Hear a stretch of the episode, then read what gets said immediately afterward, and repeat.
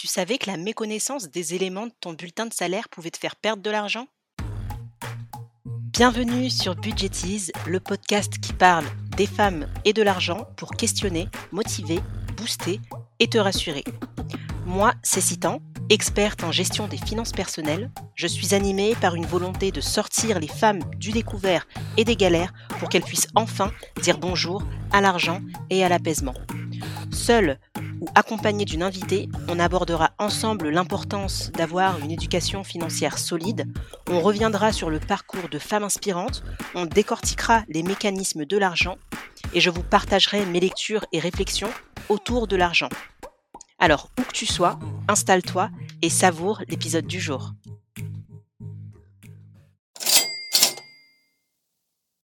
Alors bienvenue à toutes et aujourd'hui on a le plaisir de recevoir Awa du compte Instagram Check Ta Pay. Comment ça va Awa? Ça va bien et toi, Citin Merci beaucoup pour l'invitation. Ça va très très bien, avec grand plaisir. Je suis ravie euh, que tu fasses partie des invités de Budgetis Podcast et euh, tu as l'honneur d'être la première invitée. Et du coup, comme je te le disais en off, j'ai vraiment à cœur de pouvoir parler aux salariés parce que sur les réseaux sociaux, on a tendance un petit peu à glamouriser les entrepreneurs, alors que je sais pertinemment que la plupart des personnes qui me suivent sont salariés. Et j'ai décidé aujourd'hui de te recevoir parmi nous pour que tu puisses nous faire part de ton expertise. Est-ce que tu peux te présenter, s'il te plaît? Merci beaucoup, Citan.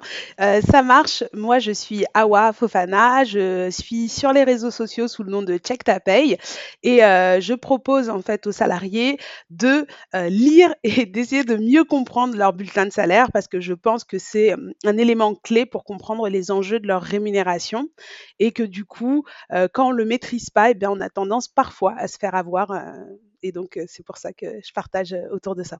Quand j'ai découvert ton compte Instagram, je suis un peu tombée de ma chaise parce que moi, j'ai jamais regardé mon bulletin de paye. Quand je le reçois, la première chose que je fais, parfois je le laisse même dans l'enveloppe, bah, je le range tout simplement. Et est-ce que tu peux nous dire un petit peu pourquoi est-ce qu'il est important d'apprendre à checker sa paye?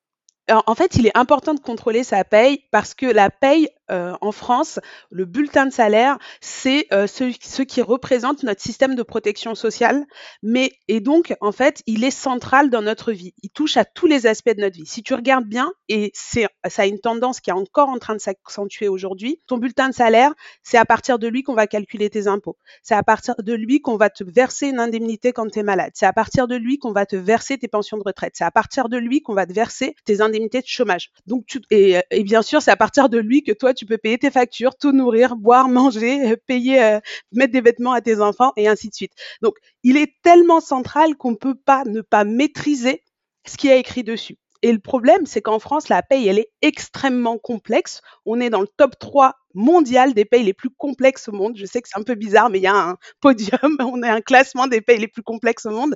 Et la France, elle est régulièrement la première. Elle se dispute la, euh, la place avec la Belgique et l'Italie, mais en gros, euh, on est toujours dans le top 3 mondial des pays les plus compliqués au monde. Et donc, on croit que les payes, bah, c'est facile, il y a juste à appuyer sur un bouton, mais c'est très complexe, ça change très régulièrement.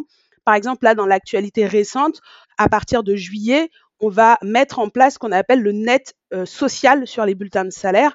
Et c'est à partir de ce net-là qu'on va déclarer nos revenus pour percevoir la prime d'activité, le RSA, etc. Et tu te rends bien compte que si ce net-là, il est faux, bah, t'as pas ta prime d'activité, soit elle est trop importante, soit elle est pas assez, et ainsi de suite. Et donc, ça a vraiment des impacts graves dans la vie des personnes. Et, euh, et c'est pour ça que je pense qu'il est important de mieux comprendre son bulletin de salaire. Très bien. Et du coup, dans un pays dans lequel les lois changent constamment, quand on est salarié, comment est-ce qu'on peut faire de la veille à ce niveau-là, au niveau des réglementations? Alors, il suffit pas de se documenter parce que c'est pas nécessairement des choses qu'on entend aux infos. est-ce qu'il y a des sites, que tu recommandes pour qu'on puisse faire de la veille? Alors déjà, check ta paye. non, ah, et après, détrompe-toi, en fait, c'est des informations qui sont énormément relayées en général à chaque fois qu'il y a un changement sur le bulletin de salaire. Quand il y a eu la prime Macron, bah, Le président nous en a parlé largement et c'était un impact direct sur le bulletin de salaire. Quand on exonère les heures supplémentaires en disant vous payez pas d'impôts, on en parle dans les infos. Là, le net social, on en parle un peu partout. C'est vraiment des infos en fait que tu peux avoir un peu partout. C'est juste que souvent les gens font pas directement le rapprochement avec quelle ligne ça va impacter sur leur bulletin de salaire et quelles conséquences ça va avoir. Et moi, avec Check Ta Paye, c'est ce que j'essaye de faire parce qu'effectivement, quand tu regardes sur Internet, quand tu regardes les professionnels de la paye, bah en fait, on est tellement habitué en tant que professionnel à parler en tant que euh, entre professionnels qu'on n'a pas l'habitude de vulgariser le sujet pour des salariés parce qu'on a l'impression que les salariés ne s'intéressent pas à leur bulletin de salaire. Et moi, bah, quand j'ai créé Check Ta je, me suis dit, mais non, je pense pas que les salariés ne s'intéressent pas. C'est juste qu'ils ont, personne n'a pris le temps de leur expliquer. Et quand j'ai créé Check Ta bah, la communauté a, démontré quelque part que si, parce que là, on est un peu plus de 20 000 salariés, euh, tous réseaux sociaux confondus, qui euh, consultent régulièrement mes posts, qui soient intéressés par le sujet. Donc, c'est faux de penser que les salariés ne s'y intéressent pas. Bah, en fait, je pense que tout simplement les salariés ne savent pas qu'ils ne savent pas. Et en fait, étant donné que la science, elle appartient à celui qui fait la paye, comme quand on va chez le docteur. Hein. On sait qu'on est malade, on va chez le docteur en consultation, le docteur nous prescrit une ordonnance, on va prendre nos médicaments et on va pas nécessairement aller regarder si ce qu'il fait est bon ou mauvais, étant donné que c'est lui qui détient la science. Et je pense qu'au niveau du bulletin de salaire, bah, on va considérer que le gestionnaire de paye sait ce qu'il fait. Bon, ça reste un être humain hein, qui peut faire des erreurs, mais je pense qu'on n'a pas, on mesure pas pleinement l'importance des erreurs, enfin que peuvent avoir les erreurs dans notre quotidien en fait. Mais tu as, totalement raison, Citan, quand tu dis on ne sait pas ce qu'on ne sait pas. Et c'est totalement ça. Si je te prends par exemple l'exemple des médecins qui est très parlant, euh, bah, avant, les gens allaient sur des forums, ils parlaient entre eux. Et aujourd'hui, tu vois qu'avec les réseaux sociaux, les médecins aussi se mettent sur les réseaux sociaux pour partager des informations de qualité. Et donc maintenant, on peut avoir vraiment des informations de qualité sur les réseaux sociaux parce que c'était faux de dire que les salariés ne s'intéressent, enfin, que les gens, pas les salariés pour le coup, mais que les gens ne s'intéressaient pas à leur santé ou n'essayaient pas de comprendre leurs symptômes, etc.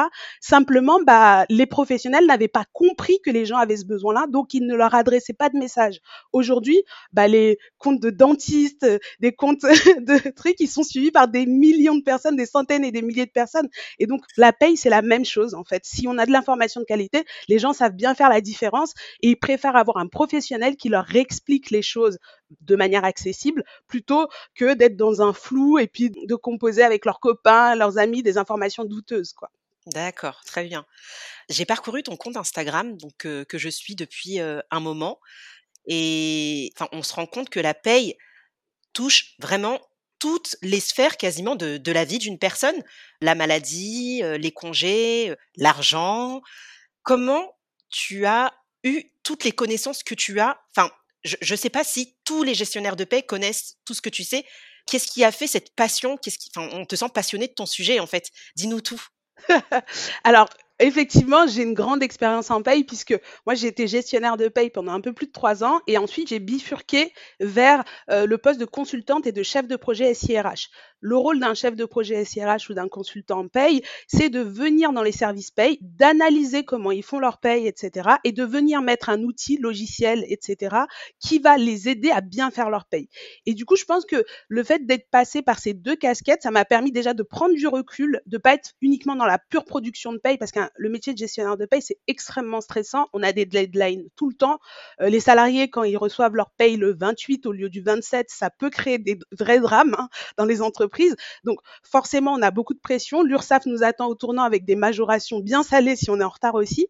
Et donc, on a peut-être peut-être moins cette prise de recul. Et moi, bah, en venant et puis en analysant et puis aussi en étant au contact des salariés, j'ai un peu plus pu avoir, je pense, ce recul-là. Et c'est ça qui m'a donné envie, en tout cas quand j'en ai eu l'opportunité, de mettre sur les réseaux sociaux et d'aller euh, communiquer avec les salariés. Et du coup, en tant que salarié, quand on s'aperçoit qu'on a une erreur de paye, enfin, c'est qui le contact qu'on doit, enfin, la personne avec qui on doit prendre contact, c'est le gestionnaire de paye directement? Alors, ça dépend des organisations. En fait, entre une très grande entreprise qui va avoir un service de paye, par exemple, internalisé avec des gestionnaires de paye, qui ont des portefeuilles bien définis et une petite entreprise qui a un expert comptable qui gère sa paye, il va pas forcément y avoir les mêmes process et le même point d'entrée pour accéder à la personne qui a fait ses payes. Et donc, euh, il faut vraiment s'intéresser et demander en fait en interne, soit directement à son manager, soit au service RH et à la paye. Et une fois qu'on connaît le process, moi je, je conseille de toujours passer par l'écrit, donc d'envoyer un petit mail. Ça n'a pas besoin d'être un courrier recommandé à 6 heures du matin, mais un petit mail en disant bah, j'ai l'impression qu'il y a une erreur plutôt que d'être accusateur en disant vous avez fait n'importe quoi. J'ai l'impression qu'il y a une erreur ou en tout cas je ne comprends pas ce qui se passe sur ma paye. Pouvez-vous me fournir des explications? Et c'est leur rôle de te donner des explications. Est-ce que tu penses qu'à terme, il serait pas judicieux pour toi d'essayer de, créer une sorte de mouvement et de pouvoir intervenir dans les entreprises pour aider les salariés? Alors, euh, les entreprises te verraient, enfin, de toute façon, tu travaillerais en collaboration avec eux, mais est-ce que c'est quelque chose qui te plairait?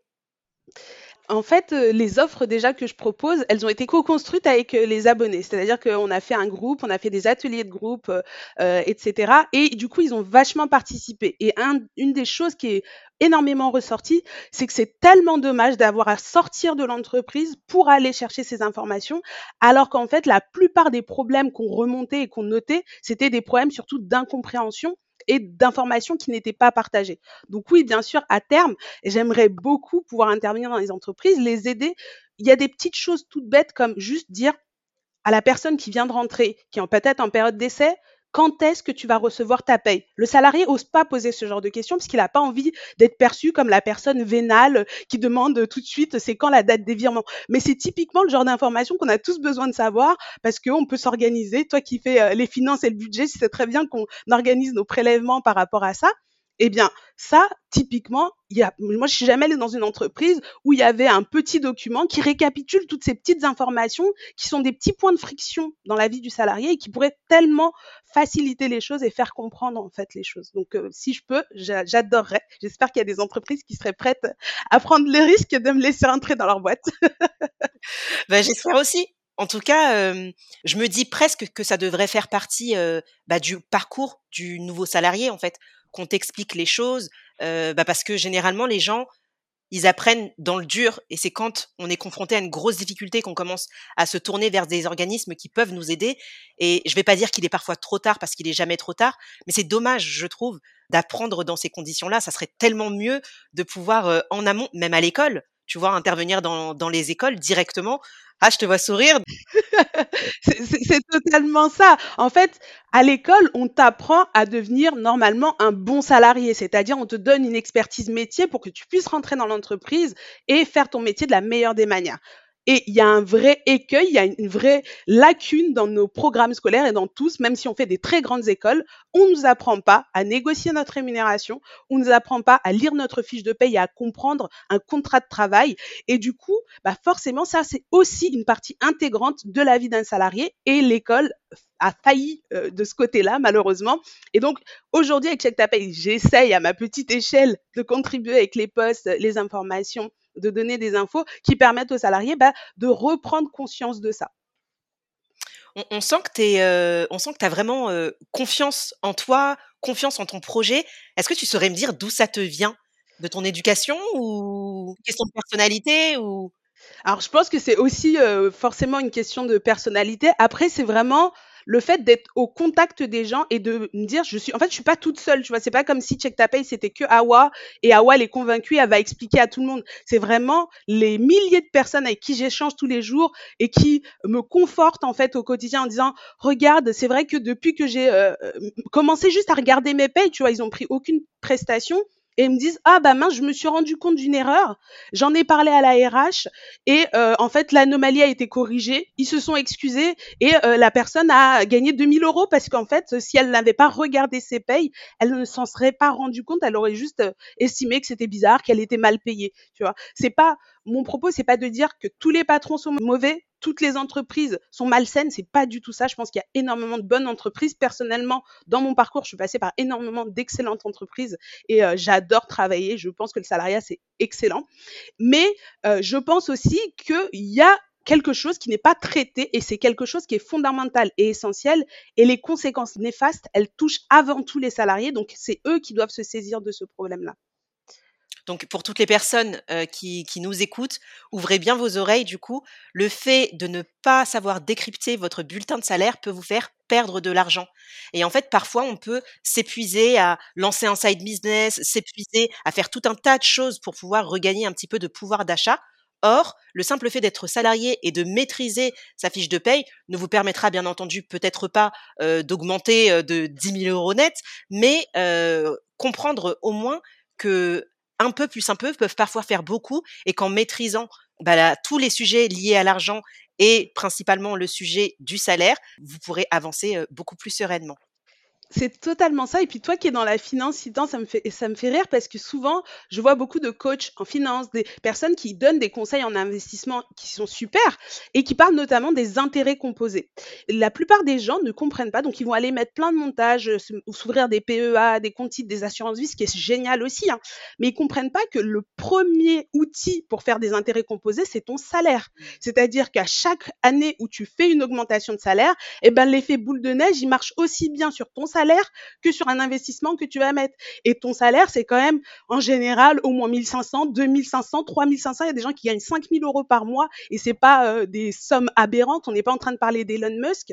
Et chaque année, tu devrais avoir essentiellement d'abord une stratégie pour générer des intérêts composés sur ton salaire avant d'aller en générer sur un PEA, un, un, livret A ou euh, une assurance vie. Et ça, malheureusement, les gens ne le comprennent pas. Ils sont beaucoup dans la fatalité, c'est-à-dire j'ai demandé une augmentation, pas préparée, j'y vais comme ça, je sais pas ce que je vais répondre aux objections.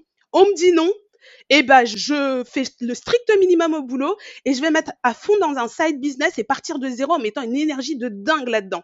Et des fois je me dis mais en fait si tu mettais la moitié de cette énergie pour avoir une stratégie pour ta carrière, pour avoir des objectifs financiers chiffrés pour ta carrière et ton salaire, je pense que tu en serais beaucoup plus satisfait. Et ça n'empêche pas qu'à côté, tu peux avoir en plus de ça des stratégies d'investissement et des stratégies d'investissement immobilier, des stratégies aussi de side business. Rien n'empêche. Il faut optimiser chaque aspect de ta vie. Tu peux pas en abandonner un comme ça. J'applaudis, j'applaudis, j'applaudis. Pour tout ce qui touche à la négociation de salaire, je vais te donner mon cas personnel. C'est vrai que pour moi, ça a toujours été très compliqué. C'est pas quelque chose que j'avais l'habitude de faire.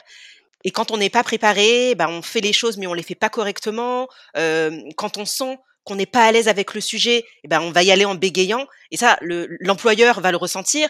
Et du coup, bah, il va savoir qu'il a juste à poser une objection pour que le salarié plie et finisse par rester dans sa situation. Est-ce que toi, tu accompagnes les gens pour aider à négocier leur salaire? Oui, j'ai une prestation qui s'appelle le pacte de négociation ultime où j'accompagne les personnes sur des stratégies en fait de négociation. Et comme je dis, la négociation ne touche pas qu'au salaire parce qu'il y a beaucoup, j'ai eu des personnes qui voulaient négocier du télétravail, de travailler euh, quatre jours euh, enfin de faire leurs 35 heures sur quatre jours au lieu de 5. en fait, tu peux tout négocier. Il faut comprendre que quand tu es salarié, tu es dans une relation commerciale au même titre que quand tu es entrepreneur. Et du coup, ce qui me fait rire, c'est que les gens, ils sont euh, dans un paradigme où quand ils sont salariés, ils ont une objection du patron. En fait, ils ont un seul client, c'est leur patron. Et ce patron, il dit non et ils s'en vont. Il dit non, je veux pas ou non parce que j'ai pas de budget, ils s'en vont. Alors que quand ils sont dans leur side business, alors là, il y a plein de clients, certes, mais le client, il dit non, j'ai pas d'argent, il passe par la fenêtre. Le client, il dit euh, non, je suis pressé, il passe par euh, la cave, la porte, ils trouvent des stratégies, ils font des podcasts, ils vont sur, euh, ils sortent complètement de leur zone de confort, là où en fait, et c'est normal parce qu'on ne l'a pas appris, et surtout, on est un petit peu infantilisé dans le monde du travail. On a l'impression qu'en fait, c'est un peu comme à l'école. Le prof dit que c'est comme ça, ou les parents disent que c'est comme ça, on accepte, et c'est comme ça. Alors que c'est pas du tout le cas. On est vraiment dans une relation euh, où on peut accepter, on peut refuser, on peut démissionner, on peut partir ailleurs. Hein. Enfin, c'est comme toutes les relations qu'on a dans la vie. C'est comme la relation de couple. T'es pas obligé d'accepter euh, ce que l'autre veut. On est obligé de trouver des compromis. Et l'employeur, il a tout à fait intérêt à ce que tu te sentes bien dans ton entreprise parce que tu lui apportes énormément de valeur. S'il te verse un salaire et ça lui coûte cher un salarié, c'est parce qu'il estime que tu vas lui rapporter une valeur qui est supérieure. Et donc, il faut que toi-même tu aies pris conscience de cette valeur pour être en capacité de négocier correctement. Oui, vraiment intégrer que de base, l'employeur, il n'est pas là pour te rendre service. Si tu fais encore partie de l'entreprise, c'est qu'il sait qu'il a un intérêt à ce que tu fasses partie de cette entreprise-là.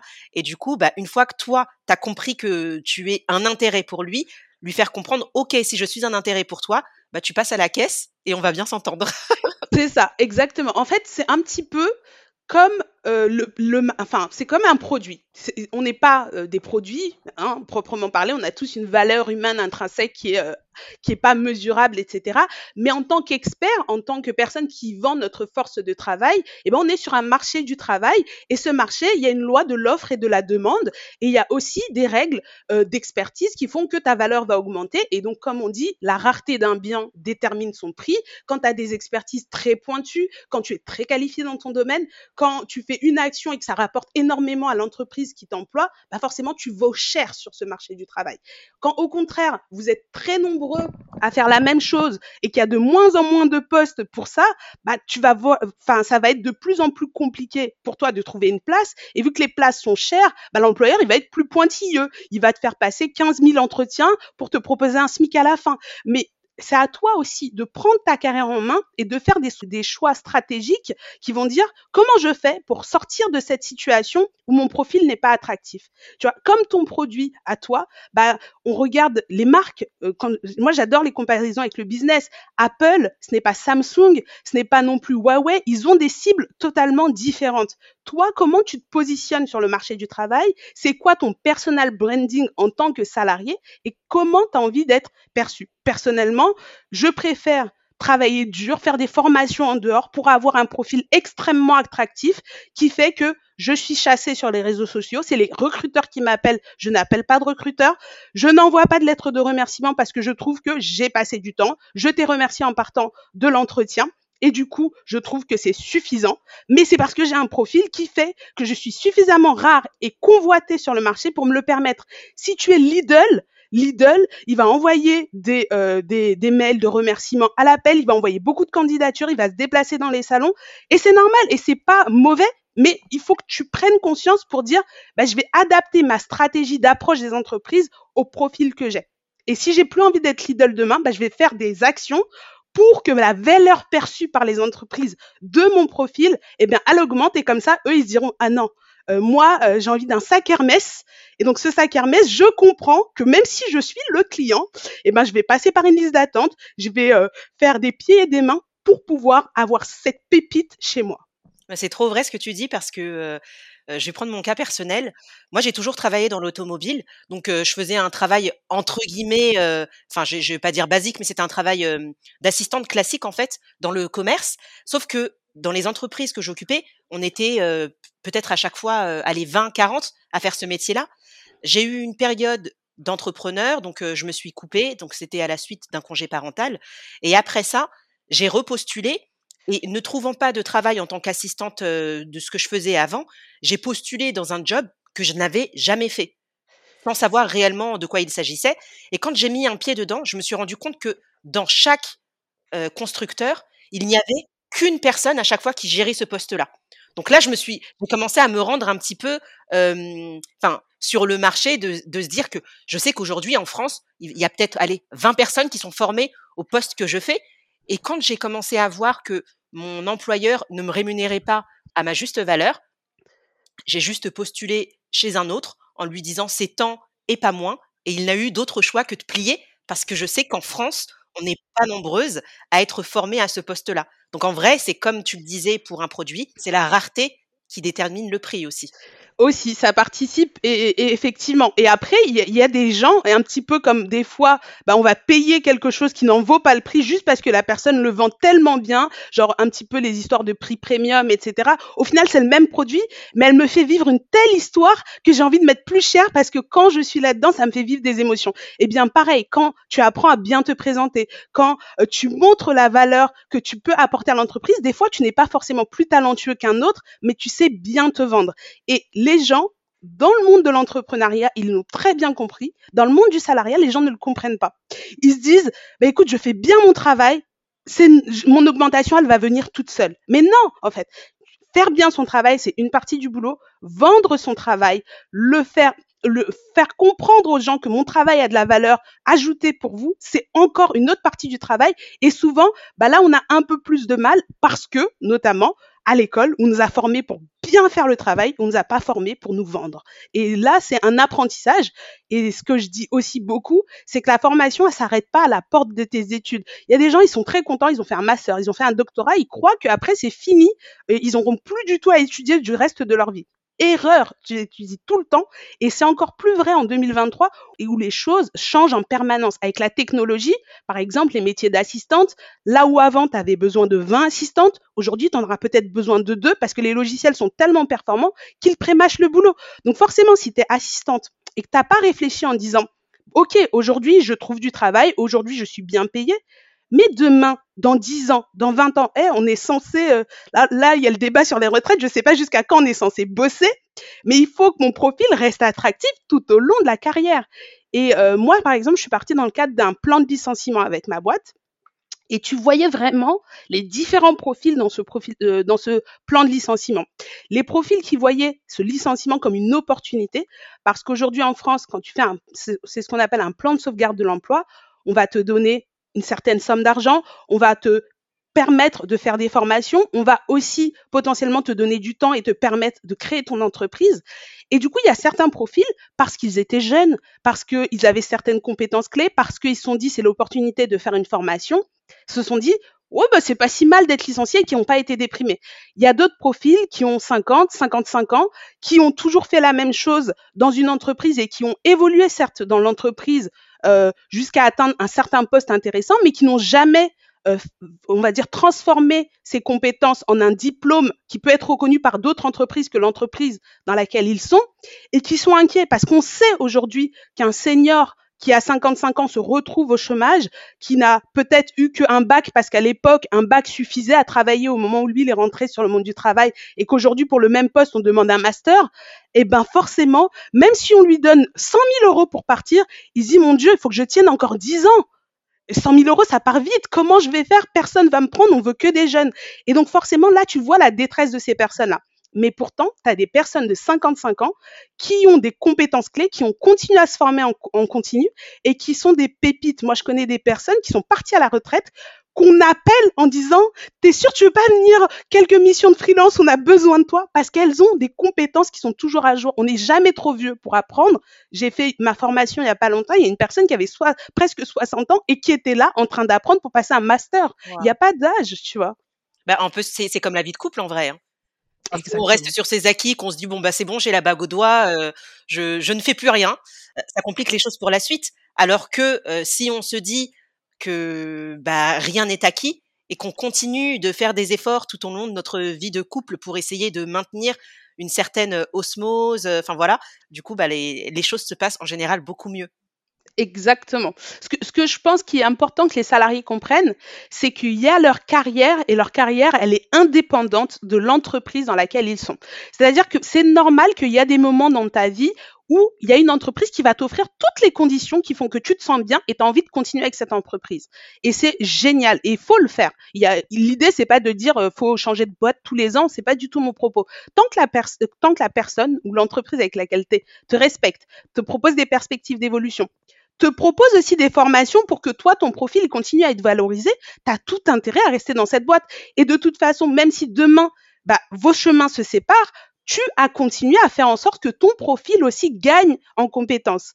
Mais bien sûr, il y a aussi des entreprises, bah, elles, elles ont leur stratégie, leurs intérêts, elles doivent composer avec la concurrence, avec plein de d'enjeux. Et parfois, bah, ça explique qu'elles doivent se séparer de salariés. C'est pas personnel, c'est juste qu'elles n'ont plus les moyens de te garder. Et donc, si toi, tu as pensé qu'à elles, et c'est-à-dire que parce que ça les arrangeait que tu restes à ce poste précis, tu es resté à ce poste précis au déprimant de ta propre carrière, c'est là où tu vis extrêmement mal ce genre de licenciement. Parce que tu t'es oublié au profit de cette personne-là. Un peu comme dans un couple, la personne qui va en fait rester à la maison alors qu'elle n'a pas forcément envie, qu'elle aurait pu faire sa carrière, et qui va se sacrifier pour que l'autre fasse des études, mette sa carrière, et le jour où il la quitte, eh ben, elle va se dire, je lui ai tout donné et il m'a abandonné. Mais à part qu'il faut jamais tout se donner à l'autre, faut jamais s'oublier, en fait. Et c'est la même chose dans l'entrepreneuriat, dans le salariat, dans la vie de couple, dans la vie, en fait. Tu as tellement raison. Tu as trop, trop raison. une petite question, Awa. Est-ce que tu comprends l'engouement qu'il y a face au fait d'être cadre? Alors, c'est marrant que tu me poses cette question. En fait, j'ai l'impression que les gens, déjà, ils pensent que cadre, c'est un métier. Tu vois, on te pose ça en, mode un peu, bah, je te prends de haut, je suis passé cadre. Enfin, est-ce que tu peux un petit peu déconstruire tout ce qu'il y a par rapport à ça? Mais avec plaisir. Alors, ce qui est drôle, c'est que moi, je trouve que justement, l'engouement pour le cadre, il a diminué. C'est-à-dire qu'avant, cadre, ça voulait passer cadre, ça voulait vraiment dire quelque chose. Surtout qu'avant, on faisait carrière dans les entreprises, on restait 20 ans, 30 ans, c'était pas rare d'avoir des gens qui avaient des médailles du travail, genre ils ont passé 30 ans, ils ont une médaille du travail dans l'entreprise. C'était pas rare de trouver ça. Et donc, l'évolution, elle était ascendante, c'est-à-dire que je rentre peut-être en tant qu'apprenti et je gravis les échelons. Et du coup, le jour où je passe cadre, eh ben, c'est un accomplissement. Moi, je me souviens que mon père, il est venu, il était ouvrier, il travaillait euh, dans euh, tout ce qui est agricole. Et le jour où il est passé cadre, il était fier parce que ça montrait qu'il avait atteint un certain grade. Aujourd'hui, je trouve que le statut de cadre, il veut beaucoup moins dire euh, grand chose qu'avant, dans le sens où bah forcément, on a plein de personnes qui entrent cadre parce qu'ils sont arrivés avec un master, etc. Et donc, on va les mettre au statut cadre alors qu'ils n'ont aucune euh, fonction d'encadrement. C'est pas forcément ça. En fait, on va dire que c'est un niveau d'études, etc. Aussi, euh, de manière légale et réglementaire, le statut cadre va pas toujours forcément t'octroyer tous les avantages. Ça va beaucoup dépendre de la convention collective et en fonction des conventions collectives, c'est plus ou moins codifié, c'est-à-dire que euh, on va dire que par exemple les cadres ont des prévoyances en plus, euh, les cadres vont avoir droit à telle prime ou au contraire n'auront pas le droit à telle prime parce qu'ils ont tel bonus. Et donc ça permet en fait de catégoriser les salariés et d'avoir euh, comment, comment te dire ça? Et d'avoir en fait un système ou des projets de rémunération, d'évolution qui sont ciblés par rapport au profil des personnes c'est avant tout ça le statut cadre, agent de maîtrise, non cadre, etc. Après, à côté de ça, avant, on avait aussi la retraite qui changeait, c'est-à-dire que les cadres cotisaient mieux pour leur retraite que ne le faisaient les non-cadres. Aujourd'hui, ça, ça a changé, ça n'existe plus. Euh, en tout cas, au niveau euh, du légal et du général, ce qui compte pour savoir si tu cotises plus ou moins pour ta retraite, c'est le niveau de salaire que tu touches. Et donc, si tu es un cadre mais que tu es mal payé, parce qu'il y a plein de cadres qui sont mal payés, même si généralement la moyenne des salaires des cadres est plus élevée que celle des employés, des ouvriers ou des agents de maîtrise, eh bien, tu auras moins cotisé pour ta retraite qu'un non-cadre qui va euh, cotiser, qui va avoir un meilleur salaire sans avoir le statut cadre. D'accord, d'accord. Donc en gros, c'est beaucoup la convention collective qui régit euh, le, statut finalement. Oui, exactement. Au niveau légal, je ne sais même pas s'il y a vraiment euh, une distinction entre cadre et non cadre, euh, sauf peut-être il y a une cotisation prévoyance décès qui est obligatoire dans le cadre pour les cadres, pardon, où l'employeur est obligé de cotiser pour une prévoyance décès, là où il n'est pas obligé de le faire pour les non cadres. D'accord. Euh, j'avais vu un post aussi super intéressant sur ton Instagram. Ils sont tous très intéressants, franchement. Quand on commence, euh, la vérité, on s'y perd. Hein. C'est de la tête, vraiment, tu fais un travail formidable. Et t'expliquer la subtilité du 13e mois. Est-ce que tu peux nous en dire un petit peu plus par rapport à ça? Oui, bien sûr, avec plaisir. Bah, en fait, le 13e mois, on va dire qu'il y a deux types de 13e mois tu un 13e mois où en fait, c'est pas vraiment une prime, c'est ton salaire qui est divisé par 13 et on te le verse en 13 mensualités. Et du coup, en fait, quand tu vas demander 35K, euh, bah, ces 35K, quand tu les demandes en entretien d'embauche, on va te les diviser par 13 et mensuellement, tu vas avoir un salaire du coup inférieur à si on l'avait divisé par 12 mais à l'année, tu vas toucher le même salaire. Et parfois, les gens ne le comprennent pas, ça. C'est-à-dire que eux, ils espèrent gagner 2000 euros net, et donc ils vont donner un salaire à l'entreprise, en pensant qu'il y a un 13e mois qui sera en plus de ces 2000 euros net. Alors que l'entreprise, elle a compris, ou en tout cas a écrit dans le contrat de travail, le contraire. C'est-à-dire que on va te donner les 2000 euh, euros, enfin l'équivalent des 2000 euros en brut sur 13 mois, mais que du coup c'est divisé par 13. Et donc il y a des salariés qui, parce qu'ils n'ont pas bien compris et qu'ils n'ont pas forcément lu leur contrat et qu'ils l'ont signé, eh bien vont avoir une déconvenue au moment où ils auront leur premier bulletin de paye. Mais au moment où tu as ton premier bulletin de paye, tu as déjà démissionné, tu as déjà fait ton préavis chez le précédent employeur, tu as déjà travaillé un mois, même si tu es en période d'essai, bah, tu vas prendre ton mal en patience. Par contre, tu vas être aigri, tu vas avoir de la rancœur, tu vas te sentir arnaqué et euh, ça va, euh, on va dire, faire commencer euh, votre relation sur de mauvaises bases parce que tu vas te sentir un peu floué et tu vas dire j'ai mal négocié. Donc moi je dis n'hésitez pas parfois à renégocier parce que euh, si euh, vous vous êtes pas compris, bah assumez la faute, allez voir l'employeur, dites bah j'ai pas j'ai pas bien assuré, j'aimerais renégocier. À partir du moment où la rémunération que vous demandez est cohérente par rapport à votre profil et votre valeur sur le marché, bah ça se discute et ça s'entend. Après on le fait pas à chaque fois, hein. la prochaine fois on retient la leçon et on fait attention. Et après, tu vas avoir vraiment la prime de 13e mois, qui est une prime qui peut être versée par un employeur. Donc, ça peut être un usage dans l'entreprise, ça peut être une convention collective qui l'impose, etc. Où là, tu as ton salaire, donc tes 35K. Et en plus, on va euh, définir qu'il y a une prime de 13e mois qui t'est versée, qui est l'équivalent d'un mois de salaire. Mais euh, cette prime, bah, chaque entreprise, chaque convention collective va définir des conditions particulières à cette prime de 13e mois. Et donc, euh, on peut dire que pour l'apercevoir, il faut être présent au 31 décembre de l'année. Donc, des fois, il y a des personnes qui ont travaillé toute l'année, qui démissionnent au 30 novembre, et comme ils savent pas qu'il faut être présent au 31 décembre, ils pensent qu'ils vont avoir le prorata de cette ah. prime, et en fait, non, parce que dans cette entreprise-là, ce n'est pas le cas. Alors que peut-être que tu avais un 13e mois dans l'entreprise précédente, et c'était le cas. Donc, c'est pour ça qu'il faut vraiment s'attacher à bien lire et comprendre son contrat, poser des questions à RH, et pourtant, les salariés, ils ont peur de poser des questions quand ils sont... Euh, On a peur de déranger. C'est ça. Et puis ils ont peur de se dire, bah, je vais poser la question de trop et on va pas me prendre parce que j'ai posé des questions. Alors que généralement, le sujet de la rémunération, l'entreprise va vraiment l'aborder avec vous quand elle est sûre de vous prendre. C'est-à-dire qu'on a fait les premiers entretiens, votre profil me plaît, ok, maintenant on va parler d'argent parce que je veux acheter. C'est un peu comme toi quand tu vas visiter une voiture, tu l'essayes, tu la kiffes, etc. Tu commences à parler et négocier le prix, c'est que là, tu veux l'acheter la voiture, sinon tu te fatigues pas à négocier le prix. Bien sûr. Donc, finalement, ce que je retiens, c'est les mots que vont employer aussi l'employeur pour pouvoir séduire l'employé, mais en partant du principe qu'il est ignorant des subtilités aussi.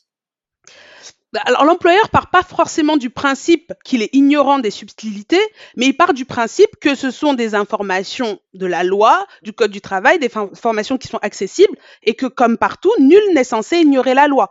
Quand moi je vais chez mon banquier pour euh, avoir certains renseignements et que le gars me vend des assurances vie, je peux comprendre que son avis ne va pas être impartial et euh, sans biais. Si je veux un vrai avis impartial, il faut que j'aille prendre quelqu'un dont le travail c'est faire que du conseil, que je paye pour me conseiller. L'employeur, lui, il veut t'embaucher. Donc il va mettre les choses il va pas forcément te mentir, il va les présenter sous son meilleur jour. Comme toi, quand tu fais ton CV, tu présentes tes expériences sur, sur leur meilleur jour. Tu passes sous silence certains petits détails, pas que tu mentes, mais voilà. Et donc l'employeur, c'est la même chose. Donc si tu comptes sur lui pour te dire tout ce que toi, lui, il n'a pas intérêt à te dire, t'es pas trop dans les bonnes dispositions, on va dire. Il vous faudrait euh, une, une formation start pack du salarié à moi, hein Mais je suis sur le sujet, j'espère qu'elle sortira bientôt, mais je suis sur le sujet pour euh, justement, euh, en, alors en tout cas aujourd'hui je propose une prestation qui s'appelle le check-in, qui est de regarder euh, la, la, le contrat de travail que tu as et la vérification des trois premiers bulletins de salaire pour voir si justement entre ce qu'on t'a promis en entretien, ah le contrat que tu as et les premiers bulletins que tu as, tout est bien cohérent. Et donc, comme je te le disais, ces prestations, on les a réfléchies et pensées avec des salariés de la communauté et les problématiques qu'ils ont rencontrées. Toutes les choses, ils se sont dit, ah mince, j'aurais dû savoir ça à ce moment-là. En fait. ah, c'est trop, trop bien. Bon, j'aime bien les petites blagues, alors j'ai envie de t'en faire une. Est-ce qu'on peut rire deux secondes des employeurs qui, sur euh, leur offre d'emploi, mettent en super avantage la mutuelle?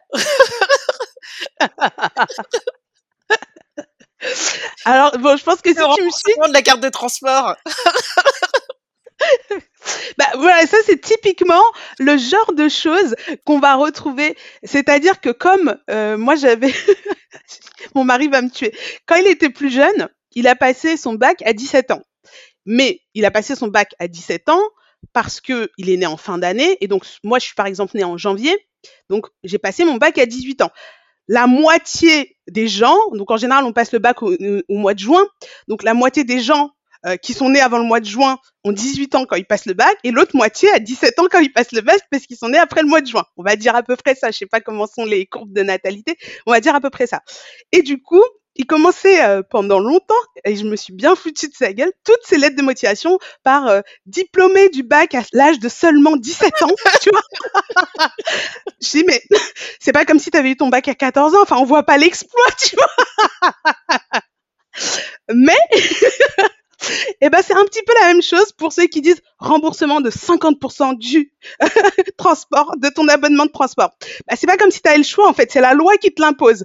Mais tu pars du principe qu'il y a peut-être des gens dehors qui savent pas qu'on doit leur rembourser 50% du prix du transport et qui vont se dire ouais chouette on me rembourse 50% je vais vraiment rejoindre cette entreprise.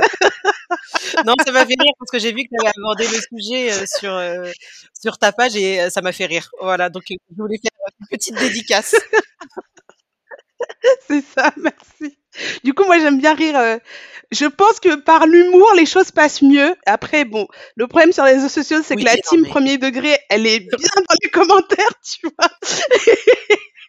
mais bon, mieux vaut en rire qu'en pleurer, et puis après, ça reste, tu vois. Oui, ça non, mais t'as bien raison, c'est clair. En tout cas, on pourrait parler euh, comme ça pendant des heures et des heures et des heures. Euh, ça fait déjà 40 minutes qu'on est là et puis bah, j'ai pas envie de, te prendre trop de temps parce que tu nous en as déjà accordé euh, beaucoup beaucoup. Est-ce que tu peux nous en dire un petit peu plus sur ton actualité? Comment travailler avec toi? Quels sont les services que tu proposes à voir Oui, avec plaisir. Bah alors aujourd'hui, check ta paye. j'ai créé l'entreprise en octobre 2022. Donc depuis octobre 2022, je propose des prestations. Il y a vraiment le volet conseil aux salariés. Donc en fait, on va avoir de l'entrée du salarié jusqu'à sa sortie avec le check-in, ah, donc c'est ce dont je te parlais tout à l'heure, on va regarder, etc. On va avoir le check-up, donc le check-up c'est un peu comme quand tu vas chez ton médecin, pour voir si tout va bien. Et donc souvent les salariés ils le prennent quand ils ont eu des arrêts maladie et qu'il y a des bulletins qui arrivent et ils comprennent plus rien à ce qui se passe. Quand euh, il se passe des événements un peu particuliers, qu'ils ont l'impression, alors qu'ils sont en poste et que bah, a priori jusque là tout allait bien, qu'il y a quelque chose qui va pas et qu'ils veulent faire un check-up. Et tu as le check-out et donc ça c'est les salariés qui quittent une entreprise et qui veulent vérifier que le solde de tout compte est juste et que les sous sont bien là où ils dans les poches dans lesquelles ils devraient tomber. Et donc euh, ça c'est les trois prestations on va dire phares. Et après j'ai aussi euh, de l'accompagnement à la négociation avec le pack de négociation ultime où j'accompagne les salariés justement avec toutes ces choses qu'on n'apprend pas dans le monde du travail, toutes ces choses qu'on n'a pas appris à l'école et toutes ces règles tacites qu'on ne te dira jamais qu'il faut mettre en œuvre dans ta carrière pour pouvoir euh, obtenir satisfaction lors de tes négociations et l'idée, c'est souvent que les salariés, ils n'ont pas forcément envie de quitter leur job, ils ont juste envie que le que l'employeur entende et comprenne eux leurs besoins pour pouvoir, bah, dans une certaine mesure, le satisfaire aussi. Super, c'est très complet en tout cas. Je souhaite beaucoup, beaucoup de succès euh, à Check Ta Pay. Merci pour tout ce que tu proposes. Merci pour le temps accordé, Awa.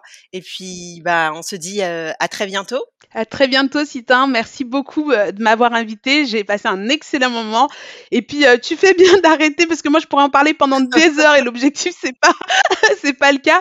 Mais n'hésitez pas à aller sur la page, à checker. Je suis un peu partout sur les réseaux sociaux et euh, si vous voulez euh, mieux comprendre votre bulletin de salaire, vous pouvez vous abonner. Super, merci beaucoup Awa. Merci, ciao. Salut. C'est tout pour aujourd'hui. J'espère sincèrement que cet épisode aura un impact sur ta vision et ta gestion.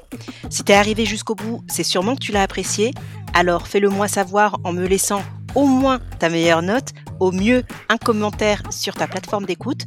Et si tu penses qu'il peut aider des femmes, n'hésite pas à le partager. Merci beaucoup pour ton écoute. Hasta luego, Mago.